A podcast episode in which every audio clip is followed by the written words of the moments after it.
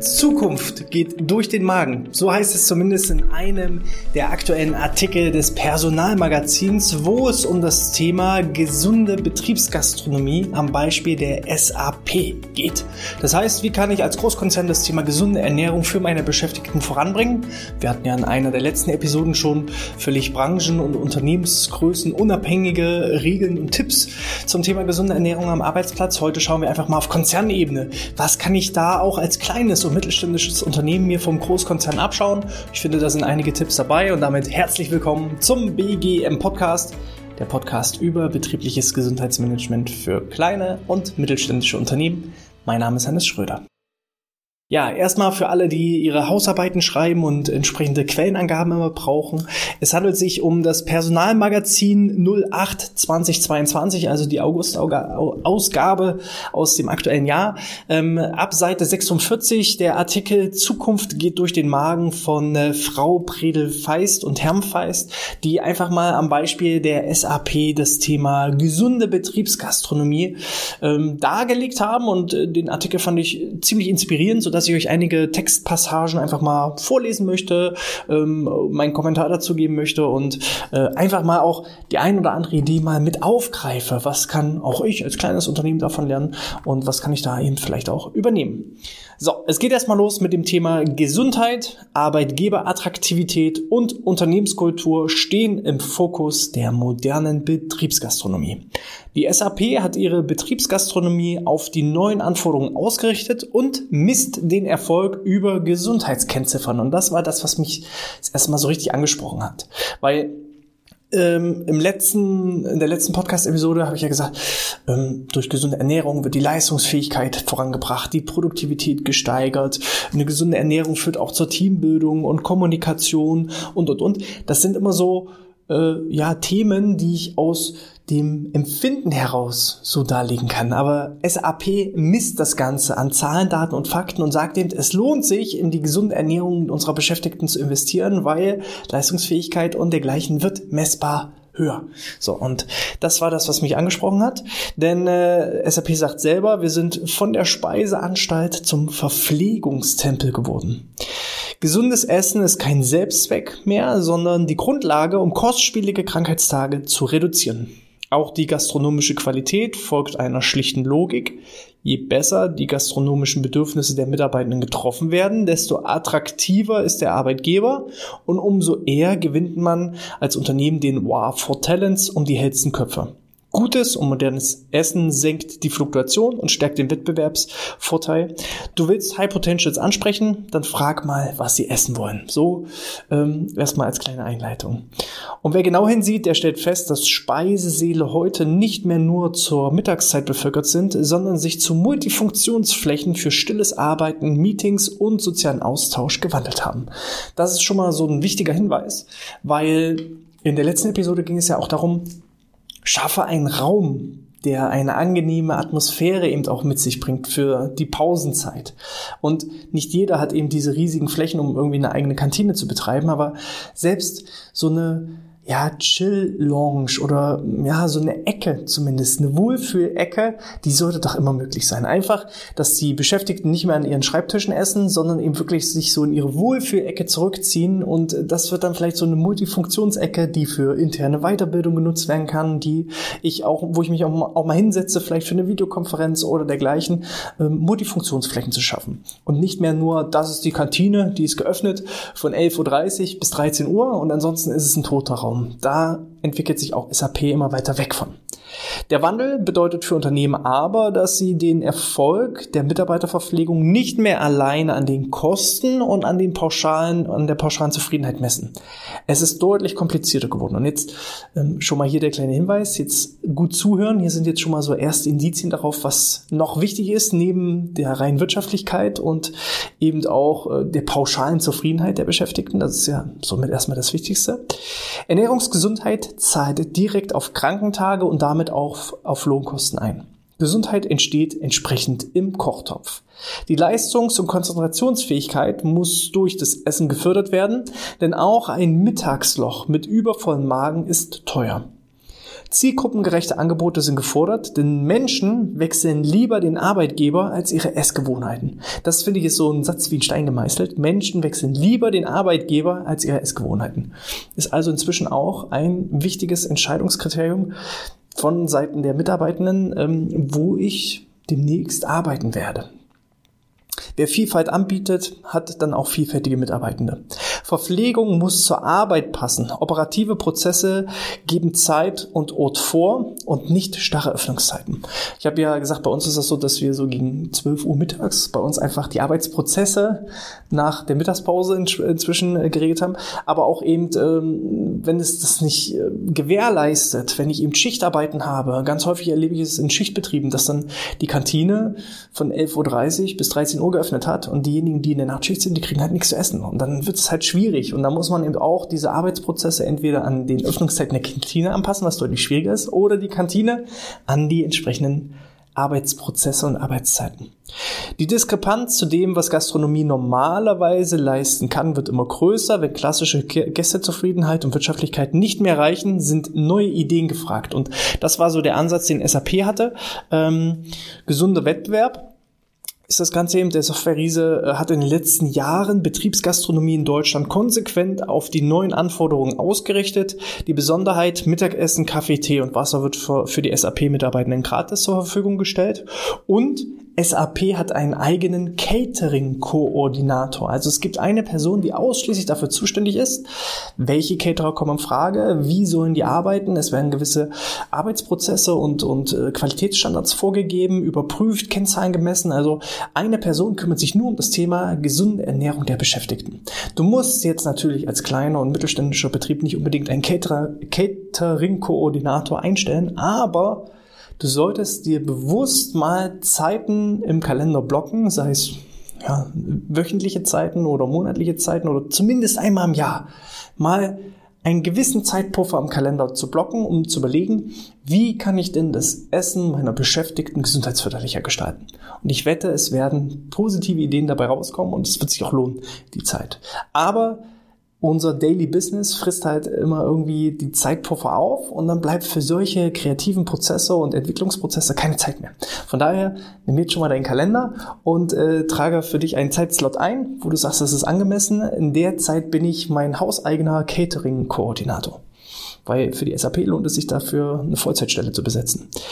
So, ähm, diese Vollzeitstelle hat dann eine klare Konzeption entwickelt äh, mit einem mehrdimensionalen Management und ähm, eben auch ein Kennziffersystem entwickelt. Und dieses Kennziffersystem ist äh, zur gesundheitsorientierten äh, Catering-Steuerung und hierbei werden eben nicht nur die Kennzahlen Wirtschaftlichkeit und Gästezufriedenheit gemessen, sondern es geht eben auch darum, gastronomische Qualität ähm, zu messen, die Gesundheit zu messen und die ökologische Nachhaltigkeit zu messen.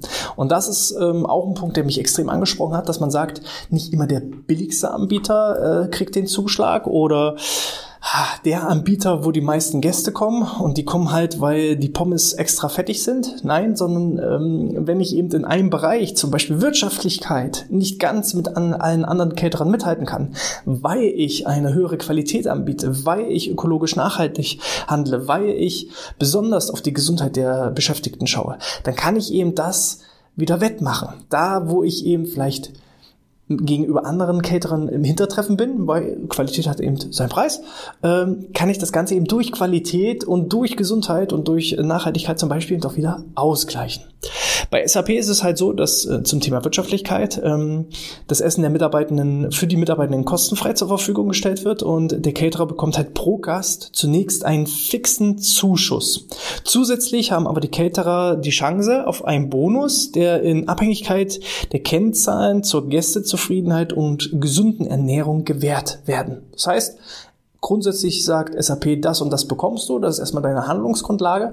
Falls du aber eben in der Qualität oder in der Gästezufriedenheit eine Schippe oben rauflegst, dann kriegst du auch einen Boni oben drauf. Und das führt eben zu so einem gesunden Wettbewerb der Caterer unter, untereinander und eben auch zu dem Anspruch, immer besser zu werden, sich immer weiterzuentwickeln, die Gäste auch wirklich zufrieden zu machen. Nicht nur zu gucken, habe ich jetzt irgendwie das beste Essen gekocht, sondern manchmal ist es ja auch eine zwischenmenschliche Beziehung, dass ich ja auch mit geschultem Personal und Kunden- und Serviceorientierung auch den einen oder anderen glücklich machen kann. So. Ähm, zweite ist eben, oder zweite Kennzahl ist die gastronomische Qualität. Da ist es eben so, dass den Caterern gewisse Standards vorgegeben werden, die sich auf den Frischegrad, die Eigenproduktion und Zusatzstoffe beziehen. Beispielsweise sind das Verbot von Fertigextrakten bei Suppen, Soßen und Desserts, die verbindliche Vorgabe hochwertiger Öle für Dressings und auch die Maßgabe, Gerichte frühestens nach vier Wochen wiederholen zu dürfen. Die Einhaltung der Kriterien erfolgt erfolgt über einen Qualitätssicherungsprozess, der auch die Nachhaltigkeits- und Gesundheitskriterien beinhaltet. Heißt, nur alle vier Wochen gibt es Königsberger Klopse und nicht irgendwie jeden zweiten Dienstag oder jeden Dienstag. Ne? Also alle vier Wochen wird das, werden die kompletten Gerichte gewechselt. Und ihr könnt euch vorstellen, SAP, das sind einige tausend Mitarbeiter mit nicht nur einem Gericht, sondern viele, viele, viele Gerichte. Ähm, und da sieht man schon, ich glaube, viele Caterer könnten das gar nicht leisten, weil sie vielleicht gar nicht das Know-how haben von 300 verschiedenen Gerichten im Monat, wenn das reicht. Und da trennt sich dann schon die Spreu vom Weizen. Und das finde ich schon mal super. Gesundheit. Die Caterer bewerten und optimieren ihre Rezepturen äh, mit dem gastronomischen Ampelsystem. Es gibt also so ein, so ein Ampelsystem, welches eingestuft wird ähm, im Hinblick auf die Vollwertigkeit und Frische und Fett und Zuckergehalt, Nährstoff, äh, Nährstofferhalt, ähm, Stand beziehungsweise Warmhaltezeit bis zum Verzehr. Und das Ergebnis ist halt eine Gesundheitskennziffer, die besagt, wie gesundheitsorientiert das Angebot insgesamt ist. Zusätzlich erhält jedes Produkt eine Farbkategorie, welches die ernährungsphysiologische Zusammensetzung gut verständlich darstellt. Das heißt, für den Mitarbeiter selbst steht halt da, das ist jetzt ein rotes Gericht, das ist nicht so gut, das solltest du nicht so oft essen. Ein grünes Gericht, das kannst du ruhig reichlich essen und ein gelbes Gericht, das kannst du halt ab und an essen. Ne? Die Farben sind halt halt, die dem Ampelsystem folgen ähm, und dienen den Gästen zur Orientierung für ihre, für ihre tägliche Verpflegung. Rot, rot gekennzeichnete Speisen enthalten wenig Nährstoffe bei hohem Fettanteil. Gelb gekennzeichnete stehen für mittleren Nährstoffgehalt und durchschnittlichen Fettwert. Und als beste Wahl werden grün gezeichnete, gekennzeichnete Speisen empfohlen mit vielen Nährstoffen und tendenziell weniger Fett. Gesundheit ist damit nicht mehr nur die Einschätzung jedes Einzelnen, ja, sondern ein objektiver, wissenschaftlich fundierter Faktor. Also es wird halt zu jedem Gericht wirklich nachgerechnet und eine Zahl gebildet und anhand der Zahl wird es eben eingestuft nach grün, gelb und rot. Und ich weiß, grün ist super. Da kann ich nichts falsch machen. Weitere Anforderungen, die an den Speiseplan und zur gesundheitsorientierten Arbeit gestellt werden, sind beispielsweise täglich mindestens eine grüne Hauptspeise. Also es muss immer eine grüne Hauptspeise geben. Maximal drei rot gekennzeichnete Hauptspeisen pro Woche. In der ganzen Woche dürfen nur maximal drei rot gekennzeichnete Speisen angeboten werden. Es muss äh, auch laktosefreie Angebote und Desserts geben äh, und e Öle mit einem definierten Fettsäurespektrum. Im Unterschied zu klassischen Catering-Verträgen hat der Caterer dadurch einen stärkeren Anreiz, sich für gesünderes Essen zu engagieren. Das bedeutet, er optimiert einerseits die Rezepturen der beliebten Kantinenklassiker, andererseits bietet er attraktives Essen an die Gesundheit kulinarisch hochwertig und nachhaltig sind. Alle Herausforderungen, die nicht zwangsläufig mehr Wareneinsatz erfordern, aber oft ein Umdenken in der Produktion und im Hinblick auf das gastronomische Know-how mit sich bringen. Und das ist das, was ich meine. Also ähm, es ist eine Art Zwangsritual, wenn ich als Caterer bei SAP tätig werden will, dann muss ich mich den Standards anpassen, nicht unbedingt zu ja ja auf, auf auf finanztechnischer Sicht, sondern einfach auch Know-how, Weiterbildung, Neuentwicklung, Innovation. Es wird einfach auch das Thema Innovation in der Betriebskantine gefördert. Auch das Thema Ökologie und Nachhaltigkeit sind ganz wichtig. Ähm, es muss sichergestellt werden, dass regionale Produkte nachweislich mit berücksichtigt werden. Saisonales Obst und Gemüse soll reichlich angeboten werden. Lebensmittelverschwendung soll mithilfe eines Food Waste Management Systems ähm, ist vertraglich halt einfach vorgeschrieben und damit eben auch ähm, so reduziert reduziert werden. Vegetarische und vegane Angebote sollen angeboten werden. Klar definierte Mindesteinsatz von Bioprodukten ist vorgegeben, plastikfreie Kioske und Mitnahmegeschirr mit Mehrwegsystem. Es gibt also keine Pappteller und dergleichen, sondern es gibt ähm, immer Mitnahmegeschirr. Entweder ist du in der Kantine oder du kannst dein Essen mitnehmen, aber bring bitte das Geschirr auch wieder zurück. Und der letzte Punkt ist eben das Thema Gästezufriedenheit. Da geht man eher klassische Wege, finde ich. Da wird ähm, auf qualitativer Sicht durch regelmäßige interne Befragungen das Thema Gästezufriedenheit ermittelt und ähm, im Hinblick auf die ähm, quantitativ äh, ja, auf die quantitativen Punkte ist es so, dass äh, die Füße entscheiden. So sagt es der Gastronomiechef. Das heißt also, quantitativ wird gemessen, wie viele Essen werden verzehrt. Ähm, so weiß ich eben, schmeckt es den Leuten oder nicht. Und qualitativ gibt es eben die klassische Mitarbeiterbefragung. Und auch das ist etwas, was ich durchaus als kleines und mittelständisches Unternehmen so eins zu eins mitnehmen kann, dass ich also regelmäßig einfach frage, liebe Beschäftigten, was wollt ihr essen? Wann wollt ihr essen? Wie wollt ihr essen? Ähm, und zu welcher Qualität Qualität und dergleichen. Und dann kann ich mir entweder selber einen Caterer suchen oder auch Lieferanten zusammenstellen und ähm, da, wo dann am meisten bestellt wird, da merkt man dann, ah, das ist der Lieblingscaterer oder das ist der Lieblingslieferant und äh, so habe ich dann eben auch ein gewisses Kennzahlensystem. Ich finde das ganz spannend, dass man wirklich auch das Thema Essen so richtig als Controlling-System in seine Firmenphilosophien mit aufnehmen sollte und muss. Ich denke, es wird auf kurz oder lang wirklich entscheidender Wettbewerbsvorteil, denn du bist, was du isst. Wie seht ihr das? Schreibt es gerne mal in den Kommentaren oder im Rahmen einer 5-Sterne-Bewertung in iTunes oder in der Apple Podcast App. Ich lese alle. Entsprechend freue ich mich über jede Bewertung und beantworte auch alle Kommentare.